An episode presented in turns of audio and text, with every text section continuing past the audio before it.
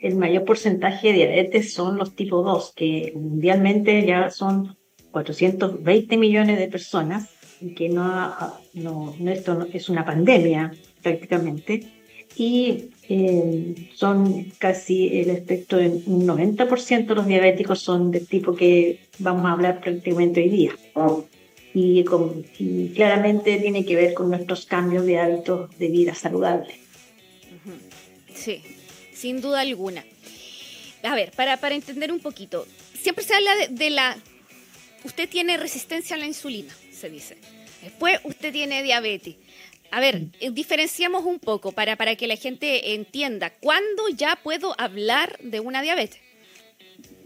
Bueno, eh, existe eh, un examen de, rutina que es muy de un fácil acceso y fácil digamos, eh, análisis, ¿cierto?, en laboratorio que se llama glicemia y que nos permite determinar si estoy en un estado de resistencia a la insulina o también ya prácticamente en diabetes, de acuerdo a los valores que nos vayan eh, informando estos exámenes.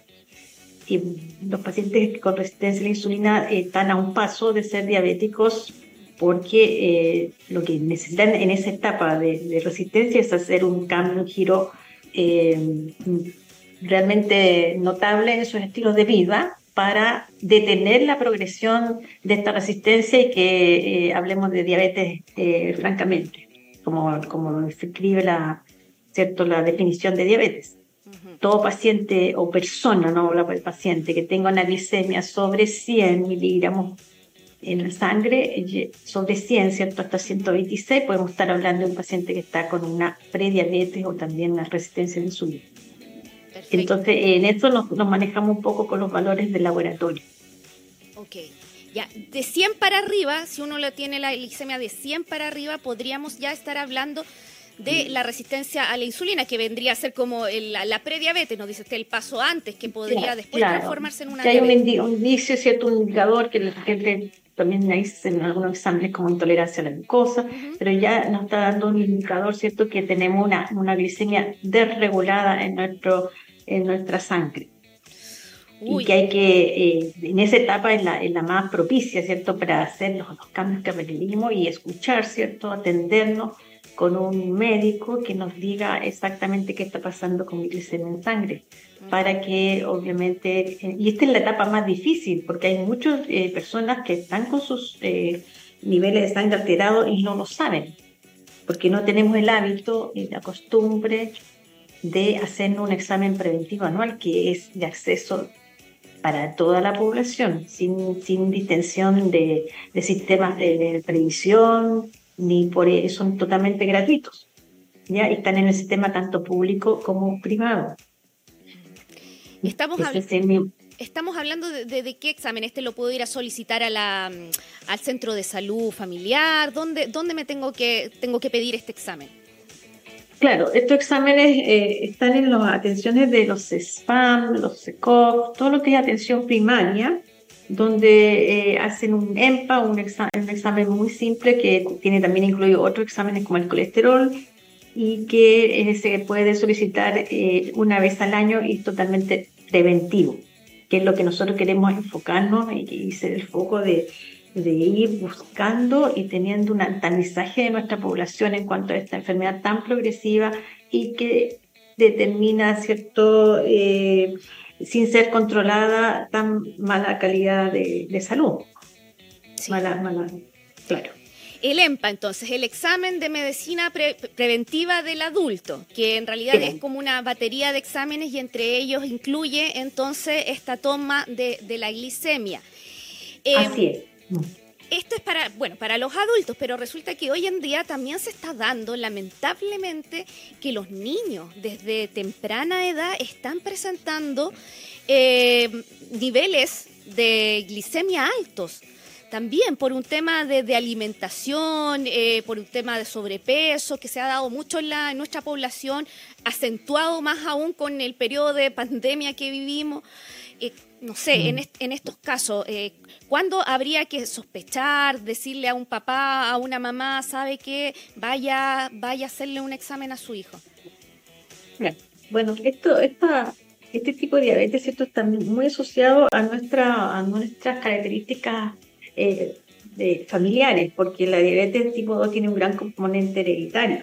Entonces, cuando yo estoy, eh, estoy en una, soy hija directa de, o mi madre o mis antepasados tienen una línea de, diabetes, ¿cierto? O han fallecido por complicaciones de la diabetes, ya toda la familia tiene que estar en un, en un programa quizás de prevención, porque no debemos desconocer ese antecedente de factor de riesgo, que es uno de los más eh, importantes. Y en los niños, básicamente, eh, controlar, por supuesto, el peso, porque ya hay en nuestro país un, porcentaje muy importante de, de, obesidad o sobrepeso en los, en los, niños. Entonces, los padres, generalmente los niños tienen más controles eh, pediátricos. Entonces, es ahí el momento de hacer el cambio de los estilos de vida y en eso está la alimentación y el ejercicio. Sin embargo, la diabetes se poca veces en el adulto porque es el mayor porcentaje de, personas que, no están siendo diagnosticadas con, la diabetes en un momento oportuno para que hagamos el cambio. Mientras más adultos tenemos más, eh, eh, más resistencia al cambio, porque tenemos ya malos hábitos desde de, de, pequeños, mucho más muchos años antes de que nos, digan nuestra condición de ser diabético. Por eso que los niños hay que hacerle la cultura del buen, del buen vivir, el, el, buen comer, ¿cierto? La alimentación con verduras, eh, evitar, como hemos hablado eh, tantas veces, y en nuestro país, ¿cierto? Se ha masificado mucho la, la, eh, la alimentación chatarra, se, se, dice así como de la calle, de la esquina. Los niños son hábiles para pedir dulces, tienen eh, el hábito de siempre estar comiendo cosas ricas o envasadas y a veces es el peor camino que el peor camino que podemos elegir para alimentar a un, un, niño, a un menor. Sí, sí, toda la razón. Sí, es complejo. Es complejo, hay que decirlo. La, la, sociedad cada vez ha avanzado más en el sentido de la comida rápida, de los carbohidratos, de y pocos niños, la verdad es que hoy día sí ver un niño que come una ensalada. Es, raro. oh, sí, es sorpresivo. Come ensalada, este niño come ensalada. Claro, pero es algo que debemos inculcarle nosotros, los adultos, desde, desde temprana edad, para poder evitar estos daños mayores cuando sean adultos. Y más aún, si es que tenemos antecedentes entonces en nuestra familia de, de diabetes, tenemos que tener más consideración sobre eso. Porque hablemos un poco también, eh, Cecilia, de los, de los, de las consecuencias que puede tener una diabetes maltratada, una diabetes no, no diagnosticada, quizás. Puede tener consecuencias a largo plazo, ¿no? Sí, por supuesto, y enfocándonos en ese, en esas consecuencias, esas complicaciones, es que preferimos tener un paciente bien educado, bien informado, y, que haga los cambios, insistir en, que haga los cambios a tiempo para evitar todo lo que tiene que ver con el daño sistémico. Sistémico hablo cuando esta glucosa en sangre circula por, eh, todo el día, ¿cierto? Eh, dañando órganos tan importantes como el corazón, eh, nuestras retinas, porque daña tanto la, la circulación sanguínea micro y macrovascular. Entonces, ahí tenemos ya eh, cada vez un deterioro eh, importante en la calidad de vida. Estamos hablando de pacientes conectados a diálisis por fallas renales. Son órganos que son vitales y que, que, nos va deteriorando nuestro estilo de vida y eh, los años de vida de buena calidad, digamos. lo que es nuestro enfoque como policlínico de diabetes, es darle las herramientas a la persona para que tenga la mejor decisión eh, para, para, su calidad de vida, tomar eh, decisiones eh, informadas para limitar las complicaciones que puede traer esta patología no bien controlada.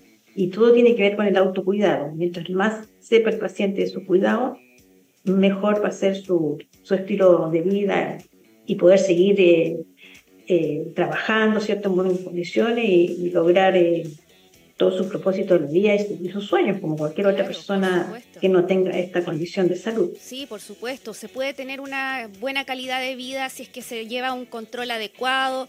Y le iba a consultar precisamente por... Eh, los, los, métodos que podemos usar en el caso de que ya tengamos una diabetes diagnosticada, porque eh, se sabe que hay personas que toman medicamentos, otras que pueden controlarlas, quizás se puede controlar solo con buena alimentación y ejercicio, porque también hay este otro grupo de personas que ya necesita, por ejemplo, recurrir a una inyección de insulina de manera periódica, a ver si podemos ahí hacer la diferencia.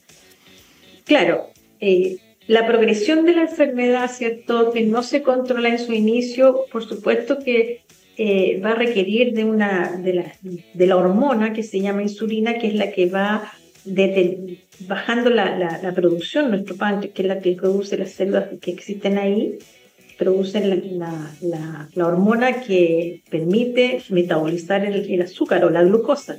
Entonces, eh, mientras yo hago los cambios básicos y una vez más lo, me voy a referir a ellos, que el cambio en la alimentación, el ejercicio, ¿cierto? Disminuir el estrés, controlar la presión arterial, todos esto, estos eh, factores son importantes poderlos controlar y que no tienen que ver con inyectar insulina, solamente los primeros pasos y lograr postergar el uso de la insulina. Pero mientras eh, no hagamos estos cambios, por supuesto que quizás eh, más temprano que tarde vamos a tener que llegar a necesitar la insulina que nos indica eh, nuestro, nuestro facultativo, el médico que, que, lo controla. Y es ahí donde las personas a veces se, se complican aún más porque obviamente que se requiere un estilo de vida para usar la insulina, que es cierto, hay que usarla inyectable, y, tienen que aprender, hay que aprender sobre, sobre la progresión de la enfermedad también para llegar y tratar de evitar o postergar esta, esta condición, este manejo. Obviamente hay pacientes que lo requieren desde el comienzo porque son pacientes que se clasifican como tipo 1 y eso sí necesitan nuestros pacientes ser insulinizados porque ellos no tienen producción de insulina, o sea, se termina la fuente de donde eh, se produce la insulina. En ese, en ese tipo de pacientes, justamente le voy a consultar, ese tipo de pacientes que requieren desde un comienzo la, insulina, desde que son diagnosticados, ¿son por este mismo tipo de diabetes o por otro tipo de diabetes? Bueno, hay una diferencia con la tipo 1, que es la insulino dependiente, que tiene que ver más con un factor de inmunidad. Nuestro organismo eh, desconoce cierto eh, o ataca, digamos, las células que producen el, eh, la, la, hormona de la insulina y por eso que se, se, baja la producción o se disminuye en corto tiempo la, la producción total de la insulina. Entonces estamos hablando, hablando ahí de un factor inmunológico, ¿ya? Que no es prevenible y se da generalmente en personas eh, jóvenes o niños. En cambio, la, la, la, diabetes tipo 2, que es la que mayor que, la que tiene la mayor población, estamos hablando de un 80-90% de nuestra población es diabética tipo 2 que tiene mucho que ver con los factores de, de, riesgo, como estamos hablando, de obesidad, eh, falta de, actividad física. Eso, esa es la diferencia entre las dos. Eh, y hablamos de insulina, perdón, de insulino dependiente, aquellos que dependen, su vida depende de la insulina, que son los tipo 1. Y los insulinos requirentes son aquellos que pueden ajustarse con la alimentación y eh, requieren de, una, de una dosis de insulina quizás menor para llegar a sus niveles de meta normal. Eh, Cecilia, tengo algunas preguntas de, mm, de la gente. Eh, ah, me pregunta, por ejemplo, cuando se tuvo un embarazo adolescente con diabetes gestacional, ¿el EMPA también sirve? el EMPA siempre sirve, pero no sé en qué, cuál es el enfoque de la pregunta en realidad. Yo creo que en el caso de la va enfocado puede ser por la diabetes gestacional, que también se da se da mucho hoy en día, diabetes gestacional. Las personas que las mujeres que tienen diabetes gestacional después son, serían más propensas a tener diabetes, a desarrollar diabetes. Sí, es posible. Hay que tener un seguimiento después que, que, que, salen de su condición cierto de parto y a los meses cierto reclasificar si quedó con cierto grado de resistencia a la insulina, si requiere un tratamiento eh, eh, tabletas, digamos, para mejorar su glicemia, y le hice hace una revalúo y siempre hay que estar atenta a esa glicemia posterior al proceso de, gestacional. Entonces ahí la recomendación es que, claro, se, se, se controlen más periódicamente quizás si es que tuvieron esta condición durante el embarazo. Claro, claro, claro que sí, por supuesto. Bien. Así es. Es necesario, ¿cierto? Porque ya hay un indicador, ¿cierto? Que fue gestacional, pero no sabemos posterior cómo se va a comportar nuestro organismo si realmente va a seguir con una condición de glicemia alterada en ayuno. Cecilia, por último, eh, para que la gente sepa, a veces de verdad que la gente desconoce que está con los niveles altos de, glicemia y no tiene, no sé, la, la, intención de ir a hacerse un examen tampoco. Quizás qué, qué indicadores en nuestro cuerpo nos pueden decir, atención, eh, vaya y hágase un examen. Eh, ¿Hay algunos síntomas que te pueden dar cuenta de que quizás tu, tu nivel de glicemia está alto? Sí, me, muy buena pregunta eh, la, en realidad la, diabetes no da síntomas eh, de dolor, ¿cierto? Que es lo que generalmente nos hace acudir rápidamente a un médico cuando nos molesta algo, pero sí hay síntomas que, que no son normales, que se llama una porque eh, hablamos de, voy a hablar en términos técnicos, pero después voy a escribir que se habla de polidipsia, es cuando la persona consume más agua de lo normal, siempre está tomando mucha agua la polifagia, que tiene que ver con tener más hambre de lo habitual, y poliuria, hacer eh, tener más micciones de orina durante el día, por lo mismo que el agua la consume para arrastrar la glicemia que tiene en exceso y eso se elimina por la orina. Entonces, una persona que está en esas condiciones eh, hay que observar si eh, podrían ser los síntomas de estar con una, una glicemia alterada. O sea, son los síntomas realmente de una glicemia alterada. Cuando se cumplen esas tres condiciones. Tomar mucha agua, comer mucho y, y, tener una, una, orina aumentada, una Perfecto. Ahí hay que poner atención entonces a esos síntomas clave eh, en el caso sí, de, la diabetes, que de verdad a veces no, quizás no se asocian con esto, no se asocian, pero sí. Es que ninguno, claro, es que ninguno de los tres molestan en el fondo. O sea, si yo tengo sed, tomo más agua. Si tengo hambre, como más, ¿cierto? Pero es un, círculo vicioso donde esas tres eh, condiciones presentes ah, son altamente sospechosas de, una glicemia alterada y podríamos estar con una diabetes que no duele, no se manifiesta mucho. Y ahora, si no hay control, sí se pueden seguir agravando y haber otros síntomas que me hagan consultar en urgencia. Pero no es la idea. La idea es saber mi condición de diabetes antes de que podamos eh, estar en una condición de gravedad como en un servicio de urgencia. ¿Ya? De todas maneras. De todas maneras, sí, hay que prestar atención ahí a las señales que nos da nuestro cuerpo, más aún si tenemos factores de riesgo, por ejemplo, en este en el caso eh, de que haya familiares también directos que tengan esta misma enfermedad, si sabemos que estamos ahí pasaditos de peso, si sabemos que tenemos una vida sedentaria, si hay antecedentes somos familiares, lo que tú decías. Claro, somos buenos para el dulce, para, comer harto carbohidrato, ahí hay que poner atención, sí, sobre todo a estas señales. Cecilia, queremos agradecerle por conversar con nosotros durante esta mañana en vista de la conmemoración del Día Mundial de la Diabetes que se, se conmemora este día lunes, el próximo lunes 14 de noviembre, y hay que concientizar a la población sobre esta enfermedad crónica que cada día afecta lamentablemente a más personas a lo largo del mundo.